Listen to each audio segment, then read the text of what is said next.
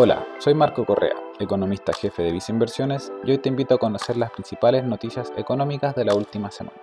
En el plano internacional, destacó la publicación de la actividad de Estados Unidos del tercer trimestre, donde el PIB alcanzó un crecimiento trimestral anualizado de 4,9%, lo que sorprendió de manera positiva al mercado, el que estimaba una cifra de 4,3%. Lo anterior estuvo vinculado a un mejor desempeño del consumo privado. En cuanto a resultados corporativos, un 40% del S&P ya reportado, con una sorpresa positiva de 7,6% y un crecimiento en utilidades de 11%. Por otra parte, el presidente de la Fed señaló que política monetaria seguiría restrictiva por más tiempo, por lo que se postergan las bajas de tasas hacia el segundo trimestre del próximo año. En este contexto, las tasas de bonos del Tesoro acumularon baja en las semanas, aunque han mostrado una alta volatilidad.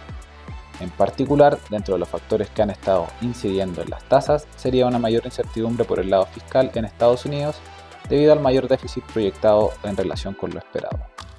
Mientras, en el plano local, destacó la decisión del Consejo del Banco Central, donde en votación unánime redujeron su tasa de referencia en 50 puntos base, llevándola hasta el nivel de 9%, lo que sorprendió aparte del consenso que esperaba un movimiento de 75 puntos base.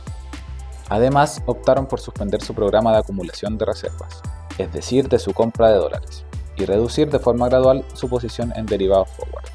La finalidad de lo anterior sería evitar poner una presión al alza adicional al tipo de cambio local, pues de mantenerse esto, en el mediano plazo podría producir una dificultad en la convergencia de la inflación al 3%.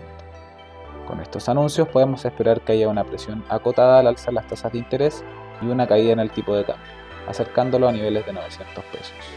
Recuerda que puedes mantenerte informado junto a Visa Inversiones.